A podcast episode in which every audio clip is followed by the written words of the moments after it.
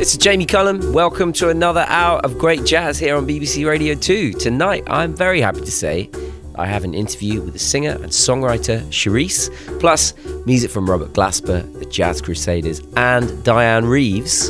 I'm going to start tonight with a truly original voice. This is Mose Allison from 1958, and this is Parchman Farm. Well, I'm sitting over here on Parchman Farm. Sitting over here on Parchman Farm. Well, I'm sitting over here on Parchman Farm, and I ain't never done no man no harm.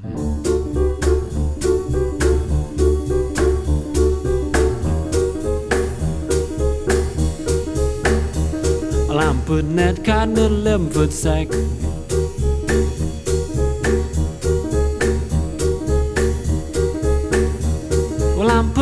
Cotton in a 11 foot sack. Well, I'm putting that cotton in a 11 foot sack with a 12 gauge shotgun at my back.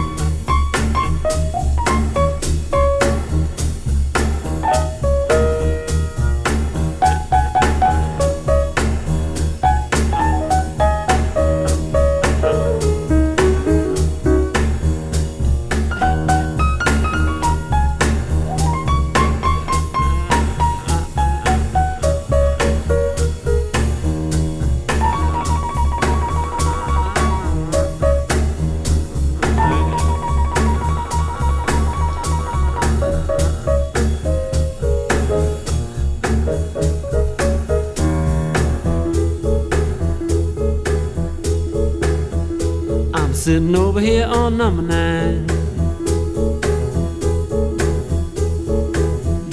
I'm sitting over here on number nine.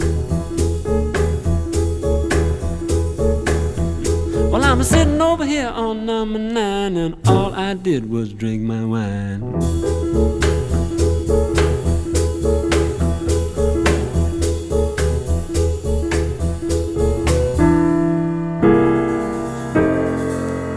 Gonna be here for the rest of my life. I'm gonna be on this farm for my natural life.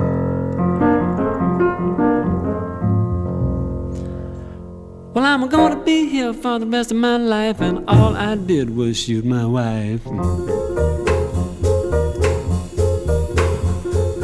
Sitting over here on Parchman Farm. That's Mose Allison with Parchman Farm from an album he made in 1958 called Local Colour for Prestige Records. And I always remember going down to the Pizza Express in Soho to see Mose Allison play uh, uh, one of the first nights of his uh, yearly residencies he used to do at the Pizza Express Soho in London. And I loved it so much I went straight back the second night. Absolutely truly a, a original sounding piano player, singer, songwriter, and um, I just learned so much watching him play and sing. And his songs have influenced many, many people beyond the kind of wide fame he never really attained. But uh, he influenced so many people, and he's one of my true favorites to start off the show tonight. New music now, though, from a duo called Kit Sebastian. Uh, this is if you're in a bit of a Serge Gainsbourg mood.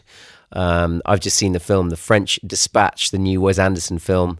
Uh, and there's quite a bit of music like this in it. And as it happens, next week, you're going to be able to hear an interview between me and Bill Murray, who is in the new film, The French Dispatch. Quite how it came about just feels like the stars aligning because Bill Murray doesn't really do many interviews. And um, I would say he's not known as someone who uh, tends to guest on jazz shows, but um, I was lucky enough to get to speak to him. So that's going to be on next week's show. Uh, but in the meantime, let's hear this music from Kit Sebastian. They met in London, but they grew up separately in rural France and Istanbul. And you can hear these different cultures mixing. Uh, it's kind of pop, psychedelic jazz. You'll see what I mean. As I said, kind of in that Serge Gainsbourg kind of area. Um, you're going to love it. From their second album, Melody, this is Elegy for Love.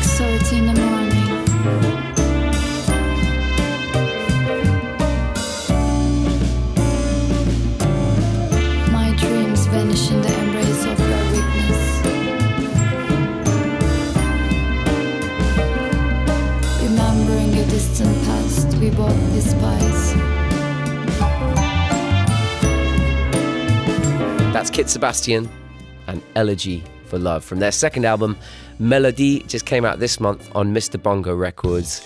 And uh, don't forget, you can hear my interview with the great Bill Murray on next week's show, talking a little bit about the new film he's in called The French Dispatch, Wes Anderson's new absolutely extraordinary piece of film. Um, and yeah, all about his uh, interest in music and his love of singing and um, some interesting stories from his career as well. It's, it was a real honor for me to do that. So listen out for that next week. And don't forget, you can get in touch with me tonight. Le Jamie Cullum Show sur TSF Jazz. Here is something that is definitely not underappreciated right now, but it's still absolutely, I don't even know, inspiring is the wrong word. When I hear this music from 1945, played by Dizzy Gillespie and Charlie Parker, the architects of bebop, the architects of what modern jazz became, I, I almost hear like astronauts or uh, nuclear physicists discovering uh, uh, incredible science and physics for the very first time and just keeping us all in complete awe. Um, here they are in 1945 with an amusing tune called Salt Peanuts, but don't be confused by the comedy of it. This is musicianship of astronomical proportions. Thank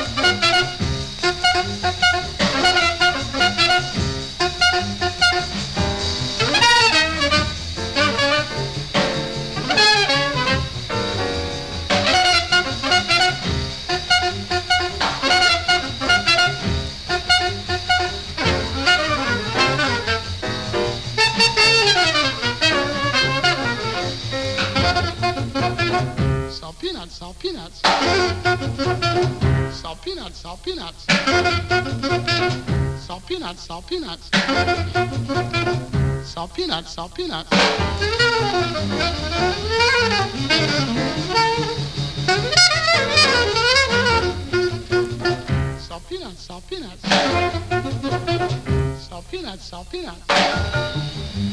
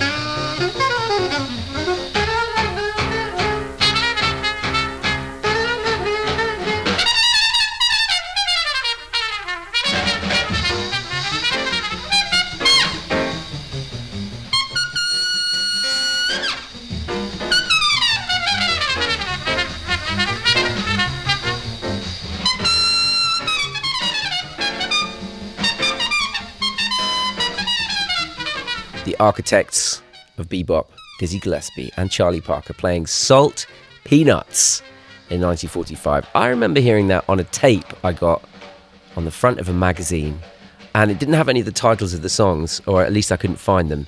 And I could not work out what he was saying. Uh, it turned out many years later that I realized it was Salt Peanuts. But that is one of the great bebop standards and played by, well, I described them as astronauts before, didn't I? I think that's a pretty good description. Now, I have that interview with Cherise coming up in just a moment, but first, here's something fiery from the Jazz Crusaders. This feels like it's going to kind of spring off the, the, the record when I play this one.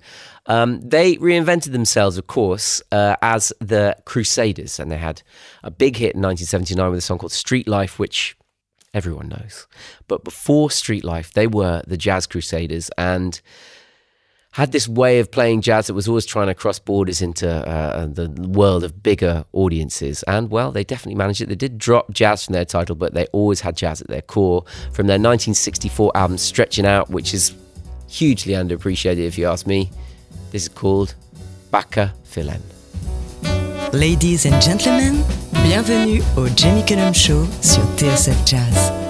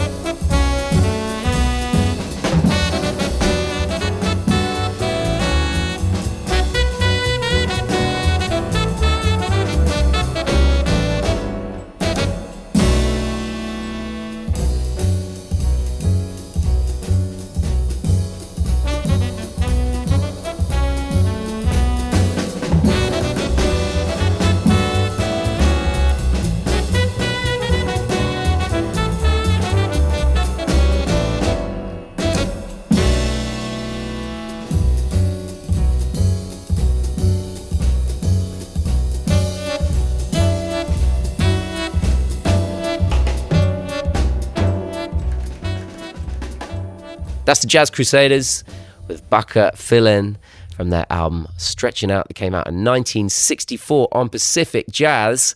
But it is time now for that interview with the London based singer and songwriter Cherise. Uh, you would have heard her a few times on the show over the last few years. Uh, she has appeared on tracks I've played by bands like Nubiyan Twist and Naria. Uh, she's also performed her own music. Her voice uh, is absolutely wonderful and um, she has great ambitions with the music. You can hear it, and uh, she's bringing a lot of that to life right now. And I just think she's one of those people that, as long as I'm doing the show, I'm going to be playing great new music from her. Her new EP, Remedy, is out this month. This is incorporating more of her R&B and soul flavors into her sound, but still with that uh, bedrock of the jazz singer and someone who really understands composition and chords and jazz harmony. I caught up with her recently to find out a little more about the record and her journey into music so far. I want to start off by saying one of the great things about doing interviews like this at the moment, given that we haven't all, you get to see briefly inside people's worlds from the background. to me, it looks like the vision of, of, of someone who's probably uh, prides creativity over over many things. And is that the case with your kind of young life? I'd say somewhat yes. I was chatting to my mum about this the other day because she's always been my biggest cheerleader, but also my grandmother has. And I was asking her what came first, the chicken or the egg? Was it that my grandma told me I should sing or that I said I was gonna sing? And um, even before she passed earlier this year, my grandma told me that I'd be like, Grandma, I'm gonna write songs and I'm gonna buy you a house with all the money that I make. And um, uh, yeah, it didn't exactly happen that way, but I wrote the songs.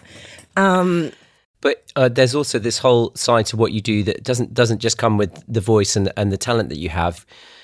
To me, you seem like a musician who's always been committed to learning the skill as a musician as well, which I don't think always comes hand in hand in the modern music landscape. I definitely say a lot of intention went into building skill. My mum has a very good understanding of our place and her place and my place in society. And she kind of made me look very early on at the UK's industry and was like, where do you see yourself reflected as a black woman? And I didn't see many places. Um, I didn't see many people. And those who I did see, I absolutely loved, but their sparks didn't shine for as long as I thought they could have. And I thought, how can I gain a bit more control or autonomy over my direction as I build a career? I was like, well, I need to know my stuff.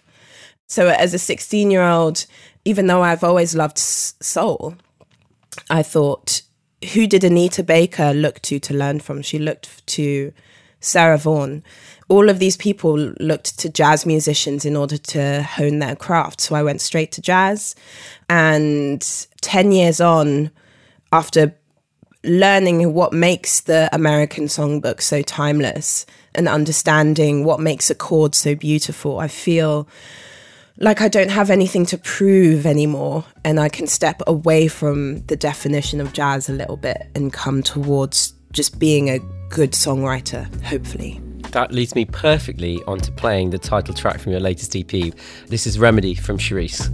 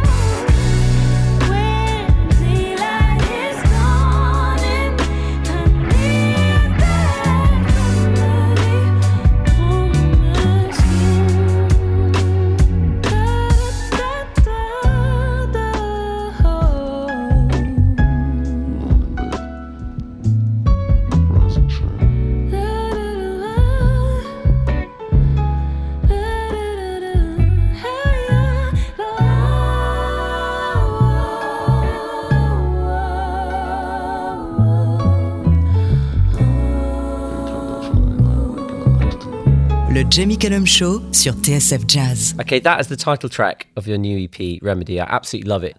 Um, Oh, thanks, mate. Tell me about that track and what the intention was, uh, you know, within the songwriting, but also the sound, which is much more of a kind of contemporary soul sound. Yeah, I'd say Remedy is the first single I'm releasing, but it's also the entire theme that runs through the EP because I and all of us have just gone through a mass sense of know, trauma. It's just been the, the pandemic has been hard. I want the music to be a remedy to anyone who hears it as they wake up in the morning. And a way that I got through the pandemic when I was alone and didn't have my family or my lovers around me was to imagine that they were there.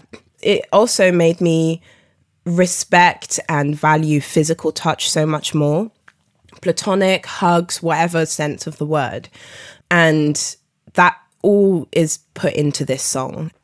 Now, you mentioned Anita Baker earlier. I know she's had a big influence on you. Uh, so uh, that's directly from your mum's record collection, I'm assuming. It is. She's she she describes her, herself as a um soul girl, um, and have very early memories of her ironing or doing the house tasks with Sam Cooke, Barry White, Luther Vandross, but particularly Anita Baker and Toni Braxton, those female singers who had really deep, sultry voices.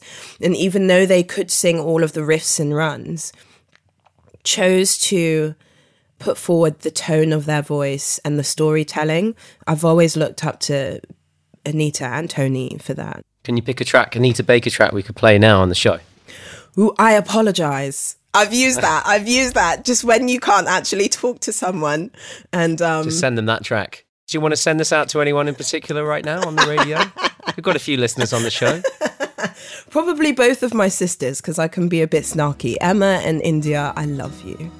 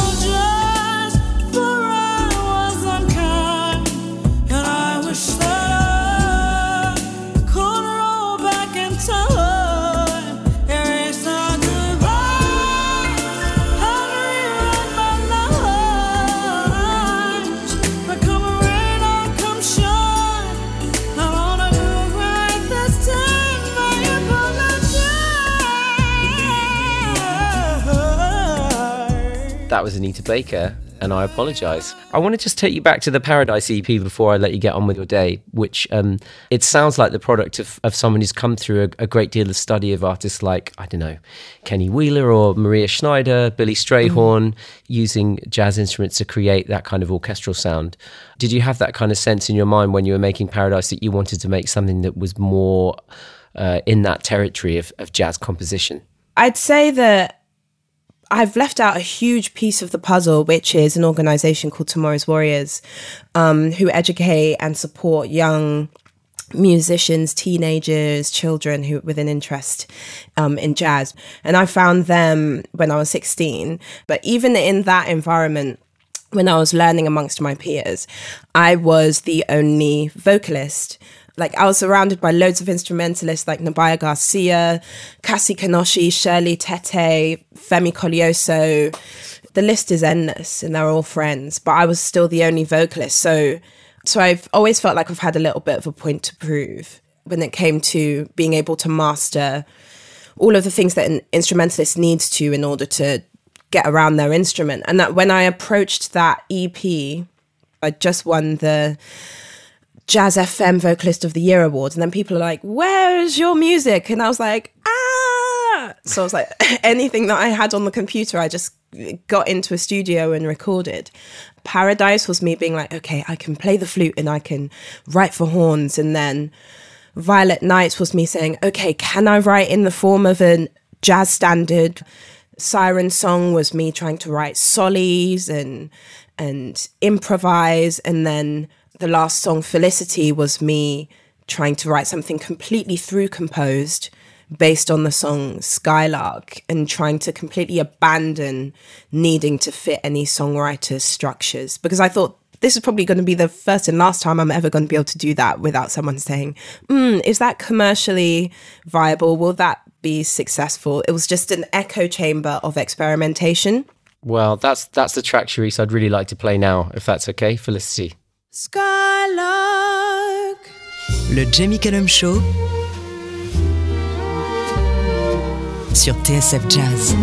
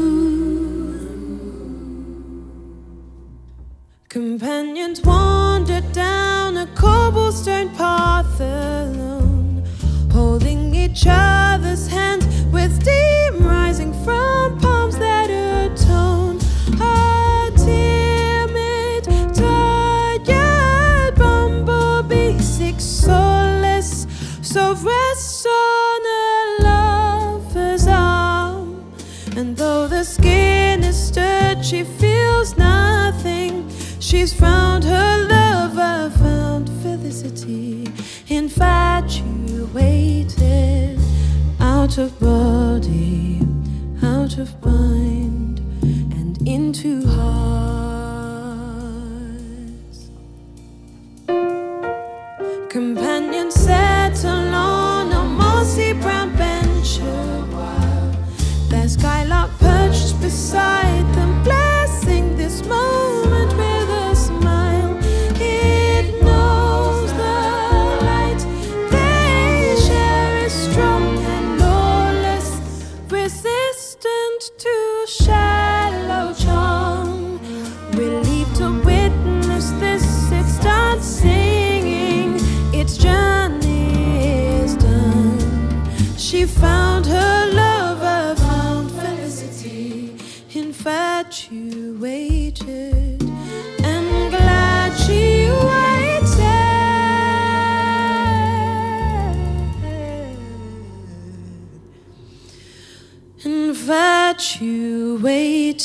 Out of body, out of mind, out of body,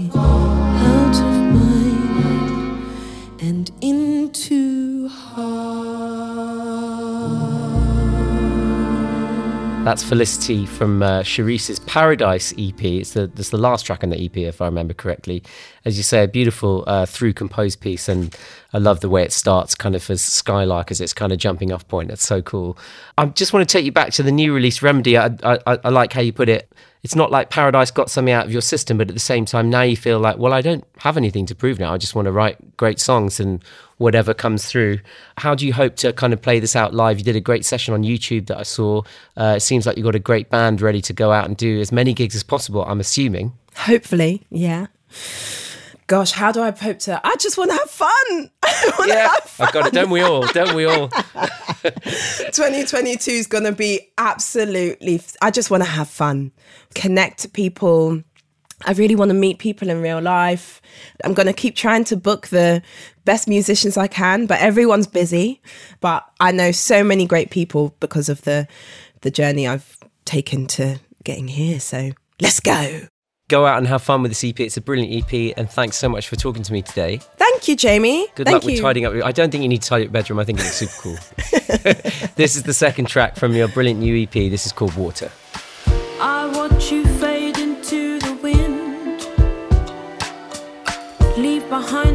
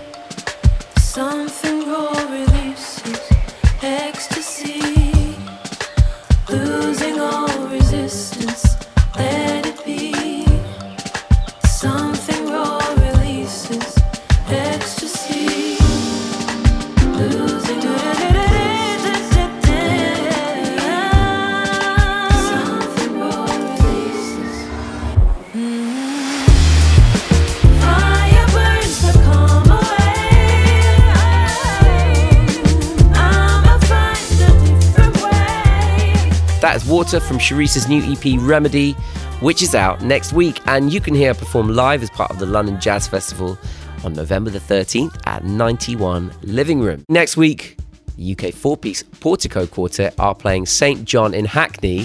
And as it happens, I've got some new music from them right now. It's been a busy period for the band. Uh, this is their latest album, their third since 2019. Uh, I love their uh, album that just came out six months ago called Terrain, which was much more of an ambient electronic album. This is a little bit more of a return to their roots with uh, um, beats and saxophone and uh, very hypnotic grooves and a feel to their music.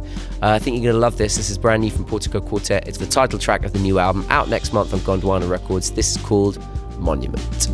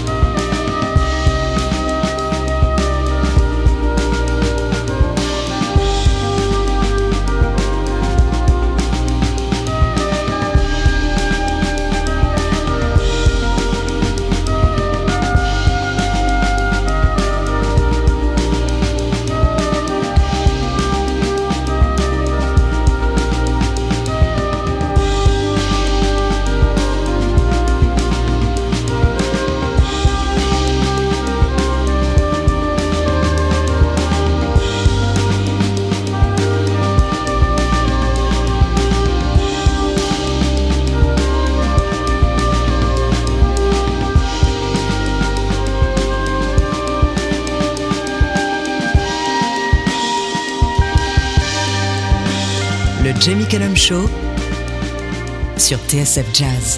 That is Portico Quartet with Monument from their new album that's coming out on November the 12th on Gondwana Records. And that is nearly all I've got time for this week. I've got time for one more.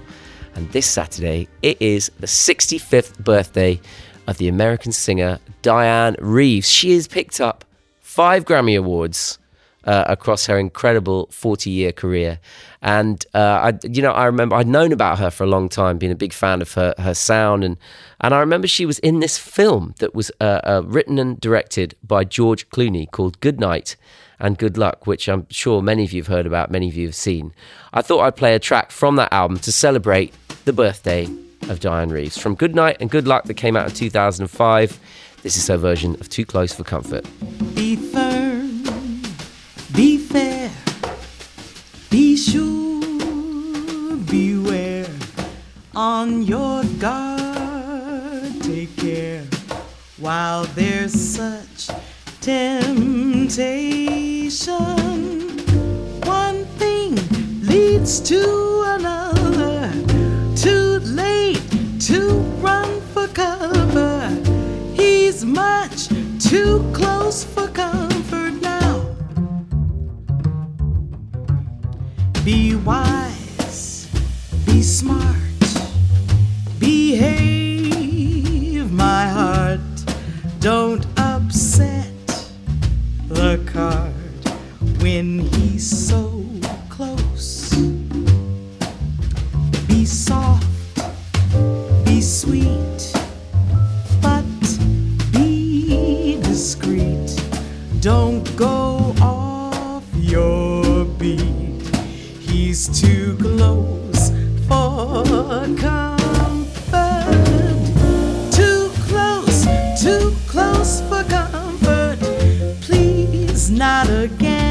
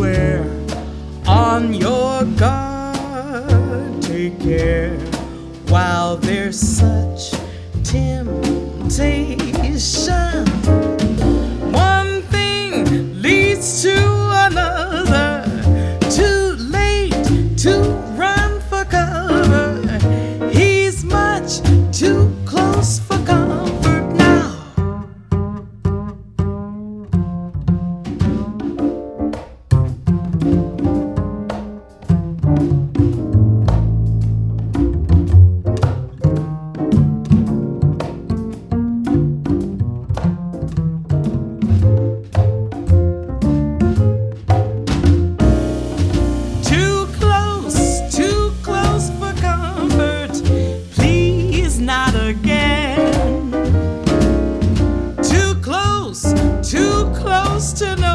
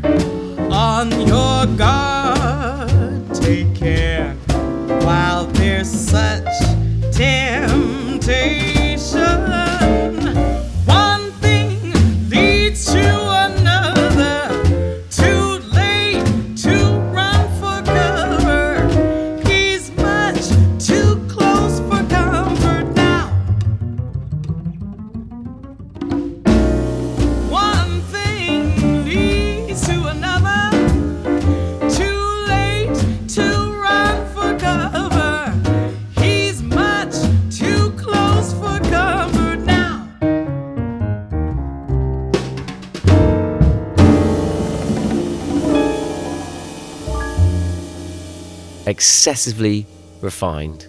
Perfect vocals from Dianne Reeves. Happy 65th birthday for this Saturday. That's from the album Good Night and Good Luck, and that was called Too Close for Comfort. And that is all I've got time for this week. Thank you for joining me. J'espère que le show vous a plu. Le Jamie Cullum Show sur TSF Jazz. Moi, j'amène les disques et vous, vous vous chargez de l'apéritif. That's right. That's right. That's right. That's right. That's right. That's right.